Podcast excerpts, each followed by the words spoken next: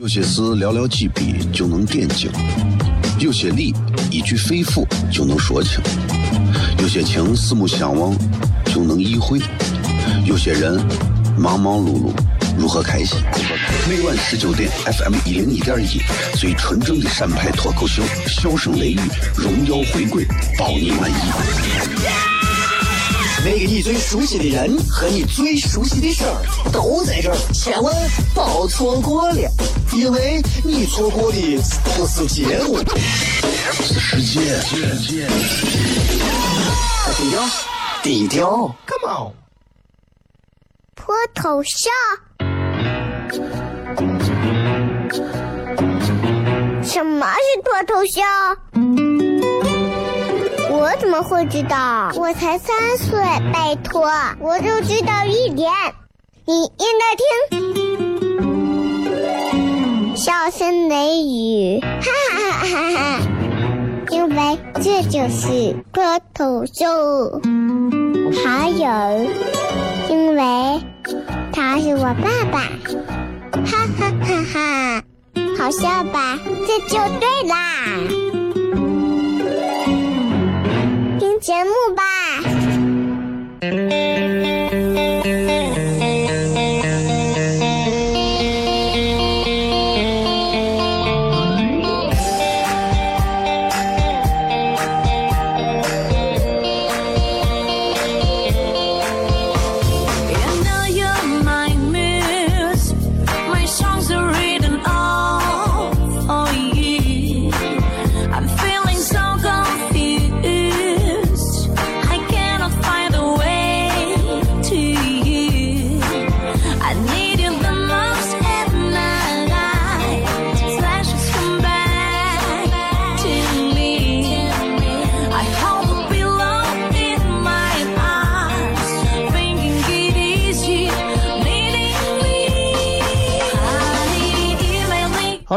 FM 一零一点一陕西秦腔广播西安论坛。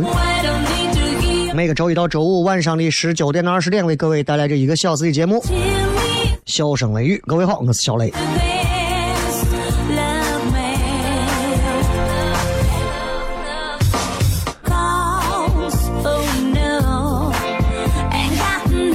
昨天请了一天假，也是因为你们听声音今天稍微能好一些啊。昨天。确实晚上已经哎这那个是这就已经成这了，所以就是昨天就在家歇了一下啊，然后今天晚上你声音稍微好一点，就是赶紧过来上节目啊，也是想着跟大家能够在呃节目上能聊一聊天、见见面，毕竟嘛，对吧？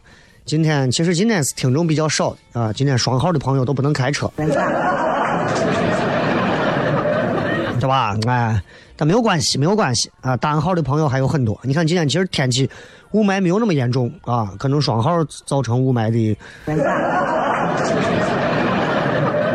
或者是单号是造成雾霾。对对对，限的是单号。明天这个限号又改了，又改回了正常啊！正常礼拜四是限的是四和九，所以大家不要记错啊！就是难为了九的朋友。这个世界上哪有公平可言？只有你点儿背不点儿背。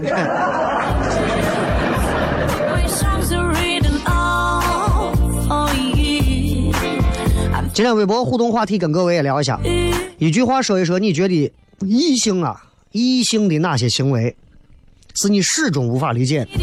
比方你是个男的，你觉得女人哪些行为是你无法理解的？啊，就哎呀，我确实是怎么我都想不通，理解不了。男，你如果你是个女的呢？你觉得男的哪些行为是你无法理解，对吧？我媳妇经常就问我说：“你五分钟都洗完澡，你这种洗澡有意义吗？”我就问他：每天早上，你看你出门十点钟出门你八点就起来化妆，你觉得起这么早浪费时间吗？真的，每个人跟每个人沟通这个东西都不太一样。所以大家都可以想一想，自己心目当中觉得异性哪一些是你到现在其实想想都觉得理解不了的，确实是无法理解的，好不好？新浪微博搜索小雷，然后在我的最新微博底下留言就可以了。然后我的个人微信平台最近一直没有发，因为最近也是身体不太好，而且想的想想了很多东西，总觉得写出来就矫情，一直徘徊在存了很多的内容，但是没有脸发的这样的一个状态里。好不容易说这两天是这吧，给大家写个发个语音吧。好，嗓子哑了，发不了。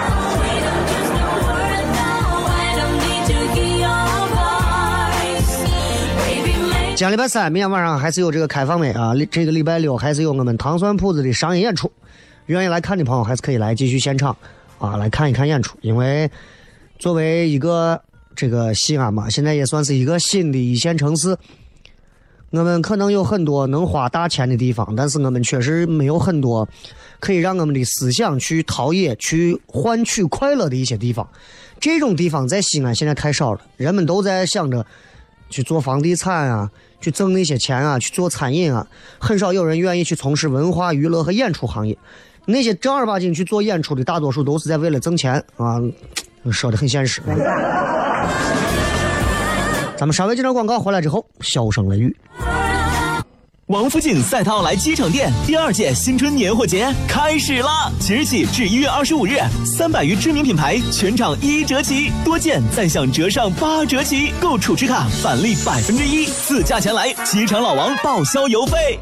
爸，您把房子看好了没？看好了，就买高新区金泰新里程的洋房。高新核心科技七路金泰新里程，一百三至三百平跃层花园洋房，生活精彩分层，幸福触手可及。详询八八八五零零九九。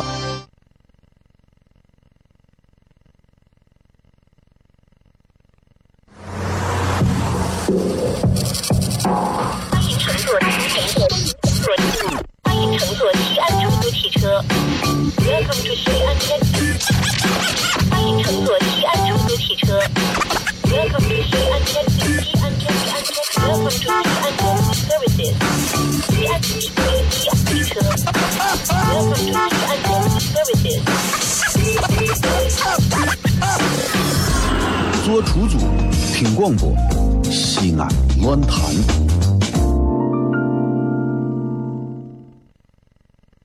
有些事寥寥几笔就能点睛，有些理一句肺腑就能说清，有些情四目相望就能意会，有些人忙忙碌碌如何开心？每晚十九点，FM 一零一点一，最纯正的陕派脱口秀，笑声雷雨，荣耀回归，包你满意。那个你最熟悉的人和你最熟悉的事儿都在这儿，千万别错过了，因为你错过的不是节目，是世界。低调，低调，Come on，脱头像？什么是脱头像？我怎么会知道？我才三岁，拜托，我就知道一点。你应该听，笑声雷雨，哈哈哈哈哈！因为这就是脱头秀。还有，因为他是我爸爸，哈哈哈哈！好笑吧？这就对啦。节目吧。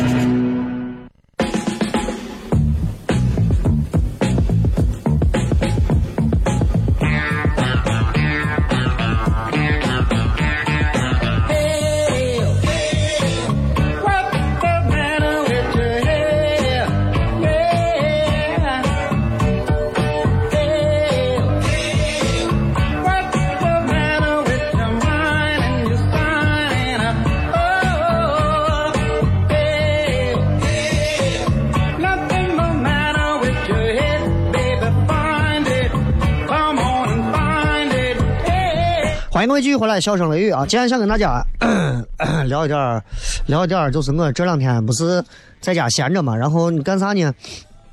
就是在写一些，除了写一些段子呀、创作一些东西啊之外，其实也在看书啊。看啥书呢？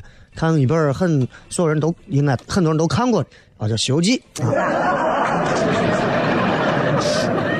因为确实是我觉得书到用时方恨少，任何时候看书都是一个非常正确的选择。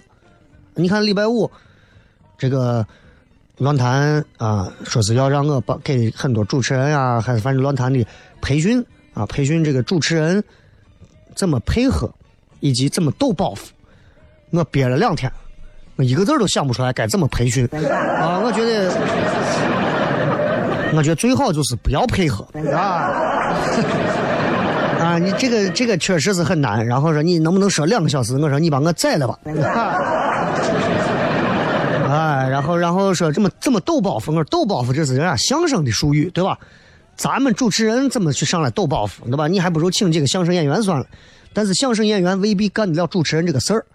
现在你看电台、电视台经常会请一些咱现在西安的一些本地的一些相声社的一些演员过来做节目。但说心里话，隔行如隔山。你让主持人去讲相声，差一点你让相声演员过来做主持人，也会差一点这肯定是有原因。当然啊，我是个例外 啊。这个当中毕竟是有一些行业上的一些规则，但是你看，抖包袱这个事情，相声演员知道在舞台上怎么抖，主持人在现场在自己主持节目里面怎么抖包袱，我觉得这个东西，你让我讲我咋讲，对吧？他就不是个会搞笑的人，你让他让他抖。你让他玩抖音可以，对吧？所以我在家闲着很焦虑，我就没事干。我说，哎呀，算了算了，我看会儿书吧。我就把我家四大名著我又拿出来，四本书放到一起看，《水浒传》不想看，啊，都是一帮本来有美好生活，但是最后全被破坏掉，然后弄到一起落草为寇的故事，看的我很悲凉。嗯，《三国演义》不错，但是怎么讲，过了那个看三国的年龄了，不愿意看《红楼梦》。我到现在啊，一页都没有翻开过。啊，我骨子里的西北直男癌告诉我，我看不下去《红楼梦》，但是我觉得这个也不对啊，《红楼梦》毕竟是一部经典名著，我应该找个机会好好坐下来看一遍。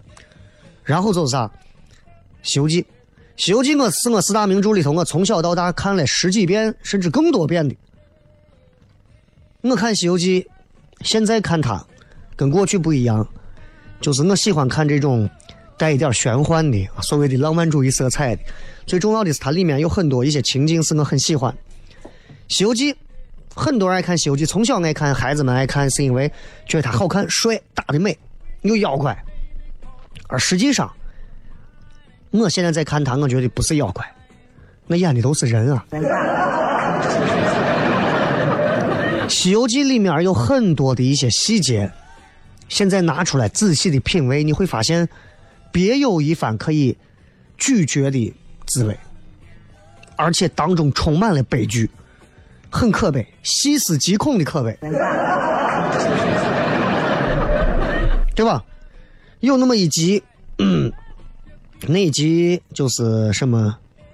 那个叫那个叫啥？就是呃，玉华州啊，玉华州那一集。哎呀，那一集我印象非常深。那个黄尸怪啊，真的，你们如果看了那集，应该知道那个妖怪应该是《西游记》里头我觉得最可怜、最老实的一个妖精。啊。他手底下的小妖，比他还老实。你看，这个《西游记》的原著里面是这样写的：说孙悟空去追查兵器的时候，遇到黄石精的手下的两个狼头怪，然后这两个妖怪在说啥呢？两个妖怪这么说：说说，哎呀，我们也有些侥幸啊，拿着二十两银子买猪羊去，如今到了这个前面的集上，咱先吃上几壶酒。把东西开个花账，落他二三两银子，再买上一件棉衣过寒，却不是好。两个怪说说笑笑，上大路疾走如飞。你听一听，两个妖怪，按理说是吃人的，他们呢，两个妖怪说拿着公款二十多两，落上几两，咱吃上几壶酒，啊，然后买上件棉衣，咱不挨冻，就很高兴了。高兴的走路都快飞起来。然后孙悟空定住他们两个，取走他们两个人的二十两银子，然后跟猪八戒变成两个小妖，让沙僧化妆成卖猪羊的，回去给黄世京说，说你看那买了我的这个 买了我的这个这个这个鹅还是鸭子，反正你还欠个五两银子。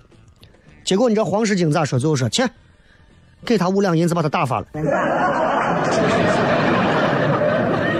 这要换别的妖精，是不是一口就吃了？哎呀，我说这妖怪真的太仁慈了，而且呢，这个这个这个这个沙僧演的这个贩子说，我还想看看你的兵器。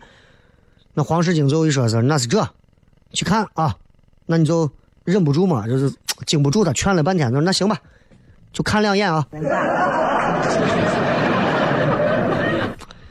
哎呀，真的是，我就觉得这这这妖怪真的是。真的是挺那啥，一个一个一个不肯伤天害理、老实本分、买卖公平、与人为善的黄石精，最后一家老小被灭门了。嗯，然后就自己被杀，尸体被分吃了。啊，你再想一想，那个狮驼岭那三个妖怪，在原著里面，狮驼岭是演的最凶残的三个妖怪。狮驼岭里面那个大鹏。不是那个屌丝男士的啊！狮驼岭里那个大鹏，他们吃了一城的人，大鹏金翅鸟。最后大鹏呢，做了如来的护法。通天河的那个金鱼怪，每年吃一对童男童女。村民们最后拜他是金鱼精的主人。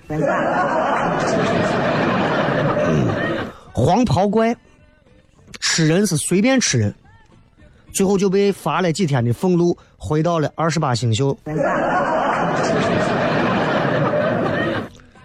那蜈蚣精毒翻了多少人？最后做了护法大神。这就是名著，名著，它不像一个三流小说，主角要不高大上，做啥都是正义的，主角的对手也不是都得死。这就是名著，恶人不一定得恶报。这就是这个世复杂的世界最真实的一面。你们看新闻，这都是反映。你看新闻里头，呀，那人可怜的，吃不上，弄不上，每天还给学校还在给娃们上课，吃吃不好，穿穿不好，弄弄不好。结果前段时间还突然得了个癌症。所有人说呀，这好人咋没有好报？我告诉你，这都是现实。还有那种呢，有了权利，有了钱，然后呢，把自己媳妇休了，在外头找了个比他年轻二十岁的，然后在别人的面前管他叫什么局长啊，呃，什么部长啊，什么经理啊，什么老总啊，对吧？在外头给别人讲课，回到家里头一副男盗女娼的嘴脸，但他在所有人的眼里是成功人士，这是现实。《西游记》光这一句黄，就这个黄狮怪这一章就告诉我们。善不一定有善报，恶也不一定有恶报。接着广告，回来片。有些事寥寥几笔就能点睛，有些理一句肺腑就能说清，有些情四目相望就能意会，有些人忙忙碌碌如何开心？每晚十九点，FM 一零一点一，最纯正的陕派脱口秀，笑声雷雨，荣耀回归，包你满意。那个你最熟悉的人和你最熟悉的事儿都在这儿，千万别错过了，因为你错过的不是节目，是世界。低调，低调，Come on。脱头像？什么是脱头秀？我怎么会知道？我才三岁，拜托，我就知道一点。你应该听，笑声雷雨，哈哈哈哈哈！因为这就是脱头秀。还有，因为他是我爸爸，哈哈哈哈！好笑吧？这就对啦。听节目吧。您即将听到的是囊括了各种您能想象到和不能想象到的全部信息的所有资讯。资讯资讯。农行陕西分行二零一八春天行动开始了，农行车型无忧信用卡高速通行费享九折，漂亮升级妈妈卡，家庭亲子全能助手，详情致电当地农行营业网点。这里是西安，这里是西安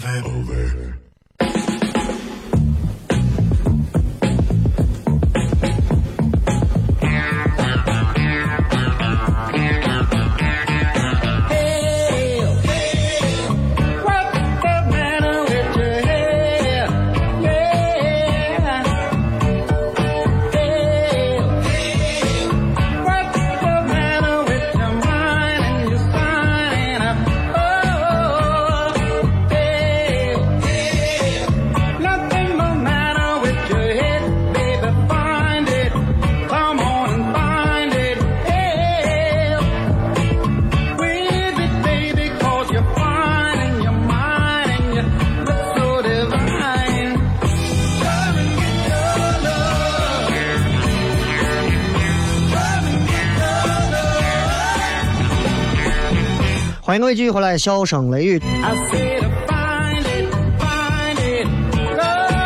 今天跟大家聊一聊关于这个我 最近咋说呢，就是看书，看《西游记》，我就发现《西游记》里头有很多真的是让人觉得，哎呀，挺可悲的一些，想起来的内心都悲凉的一些细节。刚才说了一个黄狮怪，我相信就《西游记》的典故，我都不用给大多数朋友讲，随便一说你们都知道。黄袍怪那集，就是把唐僧变成老虎的那那集。那个黄袍怪他最后是二十八星宿里头的一员。黄袍怪给大家提醒一下，他在《西游记》里面他做了这么几个事：第一个，他把宝象国的公主抢走了，逼着人家当了他十几年的媳妇儿。啊，第二个呢，唐僧送上门，他还没有吃。最后还放走。第三个呢，他谎称唐僧是个妖怪，把唐僧最后变成了老虎。你们看啊，这几个事儿，这就不是正常妖怪能干出来的。他为啥抢公主呢？因为这个东西原著里头有他，因为有一段前缘。黄袍怪是二十八星宿里头的奎木狼，你知道吧？他在天上的时候，跟这个皮箱店的一个专门就是试香的一个玉女，两个人勾搭到一起，也就其实也没有真勾搭，就是有点感情啊。因为我一直觉得这个，就是你们有没有觉得这个黄袍怪长得，我一直觉得像吴镇宇。然后这个奎木狼呢，说哎呀，我也不想，我也不想跟他们人类一样啊，有一些这个。啊，为官为权的呀，对吧？在单位里头都乱搞，我也不想在天界乱搞啊，会玷污了天宫圣境，怎么办呢？也害怕受处罚嘛，说咱下凡吧。于是这个侍女就托生在了皇宫，成为了公主，悲花羞，悲花公主。但她忘了跟这个奎木狼的约定了。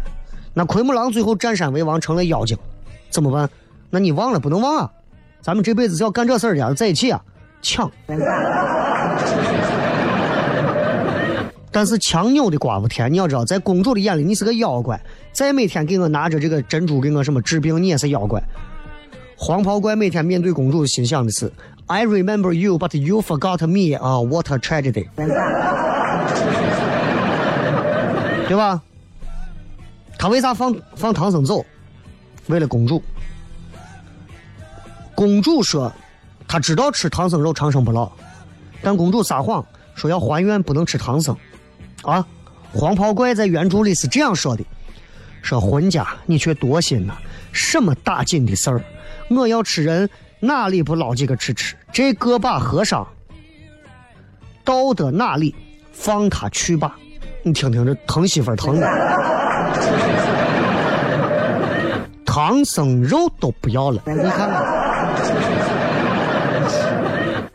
这就是这就是最感人的感情。我为了爱你，我连唐僧肉都不要。这是世界上最感人的感情，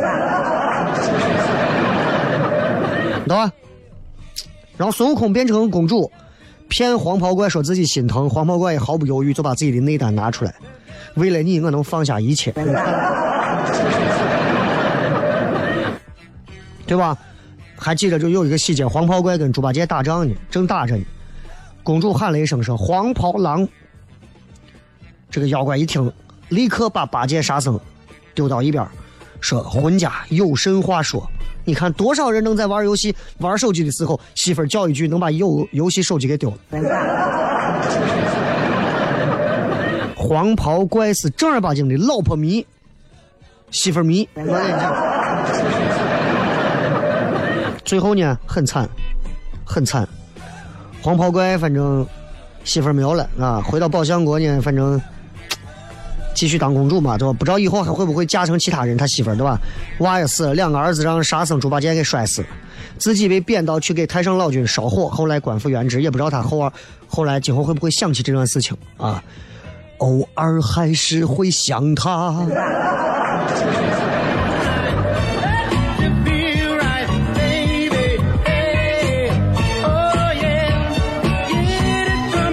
还有，有这么一个心灵鸡汤，说蝎子掉到水里头，老和尚路过蝎子水里头，看见挣扎，你就把捞蝎子，蝎子刚一碰蝎子，蝎子就蛰他，再救蝎子，蝎子又蛰他。旁边人说：“你瓜吗？蝎子蛰你，你还救他？”他说：“蝎子扎人是他的天性，我救他是我的天性，我不想扎，因为我被扎两下，我就丢了我的天性。”《西游记》里头也有这样的毒鸡汤，就那个蝎子精。就是那个女儿国里头那个刀马毒啊，刀马毒，他那个扎人特别疼啊，蝎子精嘛。之前雷音寺听佛谈经的时候，这个蝎子精就在大雷音寺里头待着。如来一看见这个蝎子，退了一下，他转过钩子，把如来的左手的中拇指头，中拇指头就中指扎了一下。扎如来，对吧？你还能活吗？佛祖让蝎子给蛰了，就派金刚要去拿他，最后就让卯日星官给整死了。所以你看，从《西游记》里你能看出来，什么我叫我佛慈悲，还没有咱们母亲发的微信朋友圈慈悲。对吧？就记着《食神》里头那十八罗汉说的：“嘿，得罪了方丈还想走，没那么容易。”《西游记》里有很多细节，反映社会当中的事情。我这读书就要这么读。当时那个唐太宗李世民啊，《西游记》第二部啊，因为这个泾河龙王一案，李世民驾崩。驾崩之前呢，这个大臣魏征就给他在阴间当判官的朋友写了个信，去给唐太宗求情，啊，就这么一个事情。崔判官，然后在阴间，这个崔判官就各种周全，帮助唐太宗还阳，又做了二十年皇帝。这个细节我不知道大家有没有人看过。这个细节是这么说的：说崔判官就进到这个私房，看到这个。所有的这个总部啊，就是这个生死簿，看看到这个南瞻部洲大唐太宗皇帝注定贞观一十三年啊，因为大唐皇在南瞻部洲嘛。然后崔判官一惊，汲取浓墨大笔，把“一”字添了两划，然后把簿子呈上。十王从头看始，十王因为十殿阎罗嘛，阎阎王有十个，咱们说的阎罗王是其中的一个。一看。说唐太宗名下注定三十三年，阎王就惊了，说陛下登基多少年？唐太宗说，我继位现在已经继了一十三年位了。哎呦，阎王一看说，哎呦，陛下你宽心，不要担心啊，还有二十年阳寿。这一看俺就对上了，返本还阳，回去了。唐太宗之所以还阳的关键在于，崔判官徇私枉法，偷改生死簿，在太宗的寿命上加了两个横，把一变成三。这个情节告诉我们一个事情：记账的时候一定要用大写的数字，阿拉伯数字。这个情节还告诉我们，不管是古代、现代，不管是阴间、阳间，不管是人还是鬼，不管你是君还是民，有熟人好办事这是万变不离的道理。这个事情还告诉我们一点：在那些哈怂们做的事情上，和在这些唐太宗这样的剧情里面，我们会用不同的眼光去衡量。我们会觉得唐太宗被救了这二十年是应该的，换成一个别的人徇私枉法，这就是徇私枉法。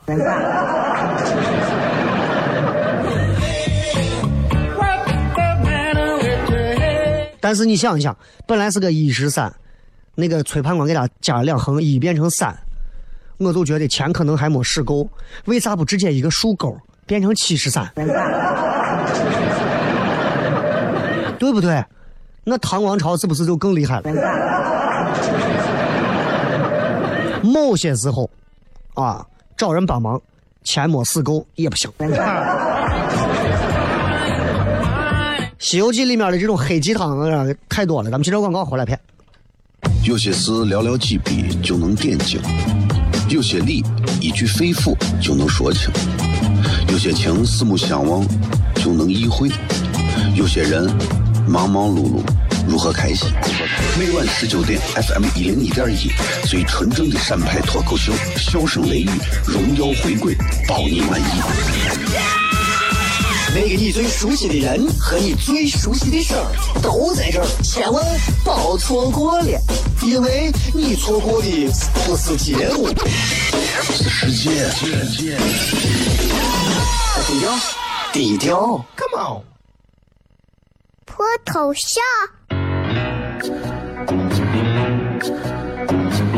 什么是脱头像？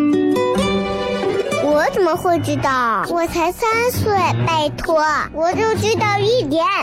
你应该听，笑声雷雨，哈哈哈哈！因为这就是脱头秀。还有，因为他是我爸爸，哈哈哈哈！好笑吧？这就对啦。节目吧。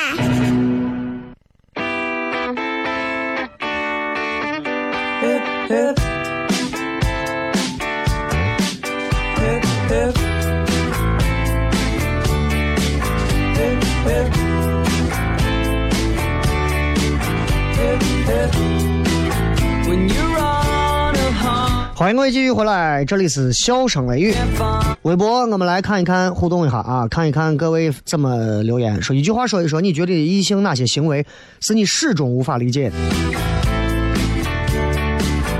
往事随风说，聊两天就要让给买衣服发红包啊，不发就不爱。抛开那些特别就是为了砸男的钱的这种女娃，大多数女娃。我觉得他们会希望通过花钱的这种形式来考验这个男娃对自己的爱。毕竟那句话，我觉得是万变不离的真理，就是他如果给你花钱，舍得给你花钱，并不代表他很爱你；但他如果钱都不舍得给你花，他肯定是不爱你。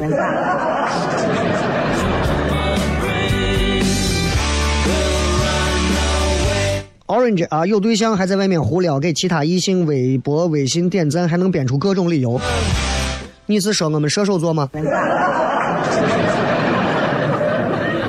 其实我觉得就是，这种事情啊，你一看就是一个还没有结了婚的女士啊。其实你只要结了婚之后，不管是女方还是男方。对于婚姻生活都会有觉得单调枯燥乏味的一天。那这个时候，你的眼睛总会去盯到身边的异性。你再比方，你看我媳妇最近在玩啥？在玩一个你们很多女小女娃都会玩的一个什么恋之什么制作人，跟什么白起什么谈恋爱什么我我对你们等着，我就想问人，等下我调出来这白起在哪住，我弄死他。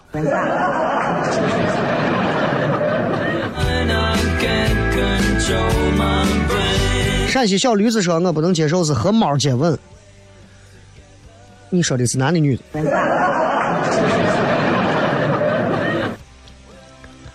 风吹奶奶说：“翘兰花指啊，接接受不了异性翘兰花指啊！我都得看一下你们的性别啊，这是个女娃说的，那就是男娃翘兰花指。男娃翘兰花指的那是男娃吗？”还有说。这个桃花源说胡搅蛮缠，简直不可理喻啊！这是典型的，我跟你讲，没有任何一个人是真的胡搅蛮缠。如果你发现有人跟你胡搅蛮缠，其实你仔细想一想，一切的一切都是有源头的。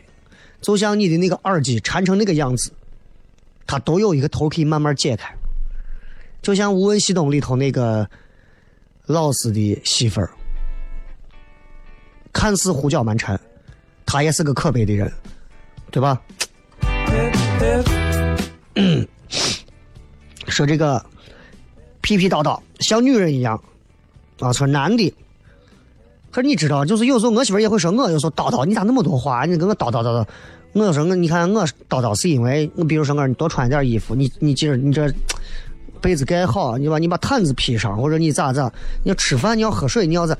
这是生活里的关心啊。有时候就是我们总是会忽略身边的人对我们的叨叨。但是那些叨叨其实是最真实的。啊，这个女娃罗兰金金说吃指甲，你哪个男朋友还是老公吃指甲？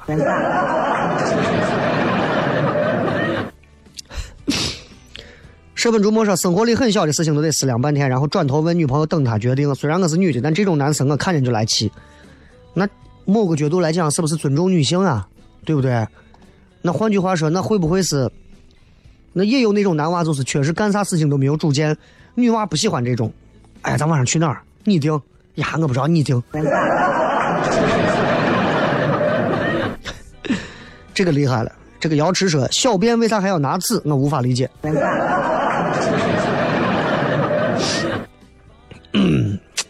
这个，我觉得这是生理构造方面的问题。就是你作为一个男性，如果你不能理解的话，就是就是那。对吧？那，那你也有废纸的时候，对吧？八桥刘德华说，整容之后每天还要化妆。整了容了，如果再不化妆，哎呀，这个诺基亚说翻手机聊天记录，这个不分男女，我觉得这个是分某些人，是吧？这个说有些妹子觉得我不是帅哥，难以理解。脸都不要了的，这个讲男女双方都无法理解对方是行为，只有了解没有理解。对，怕葡萄说，男生的长指甲到底是干啥用的？攒长了涂指甲油？哈哈哈，我也不知道。就有的男的就是小指甲留长长的，我也不知道那是干啥，掏耳朵、掏耳屎的还是留粉的。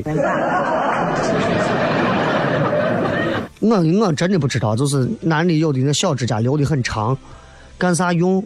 嗯，你只能问他们每一个人。李的李说，女生喜欢穿所谓的时尚（括号丑的啥啥的衣服），就女娃女娃的审美跟男娃审美差很多啊。女娃的审美就是觉得漂亮，男娃一看是丑的。啊，这个 女生手拉手一起走上厕所，对呀，男的不会手拉手啊，因为男的上厕所要用手。啊，蜡笔小新说不能理解男生明明知道女生出门前要收拾好久，还不停催她，还不提前给女生说一会儿要出门。这两种生物的生这个生活习惯真的不一样啊。兔兔的地场卫说：“女孩一会儿晴天，一会儿多云，说不定还有暴风雨，随意切换，无压力。男生永远都希望是晴天。那我也不理解啊，这个八号葫芦娃说：“为啥要找女朋友？是游戏不好玩，还是兜里有钱太难受？” 生活里的智者。你说今天节目刚开始的陈悦是很早很早前节目的陈悦，现在有一说一喜欢用，还有那个答记者问的声音是乐天儿吧？你你老是对这种后台信息那么感兴趣啊？这个这段时间一直也没有在改动节目的陈悦包装，也是因为想着年后了啊，想着有始有终，我觉得不想做太大的调整啊。年后所有的音乐会全部换新。梁师友说，对于男生觉得我们女生不可理喻，不能理解。我对于你们。男生觉得女生不可理喻、不能理解，表示不能理解。啊，是没事都手挽手，还很自信的样子。你倒是一个人也自信一下嘛。再看这个说雷哥准备晚上吃点啥？晚上在家自己炒饼。嗯，再看两条吧啊。兔子的吐出小炮说追你的时候和把你追到手的时候完全不一样。啊，身边长得好看的妹子总是喜欢不上我，一直无法理解。每个人对自己的这个审美或者是择偶标准都降低上几个档次，你会发现。你能得到很多东西。感谢各位收听《笑声雷雨》，明天晚上还有开放麦，咱们明天晚上不见不散，拜拜。等待，我随时随地在等待，做你感情上的依赖，我没有任何的疑问。这是爱，我猜，你早就想要说明白。我觉得自己好失败，从天堂掉落到深渊，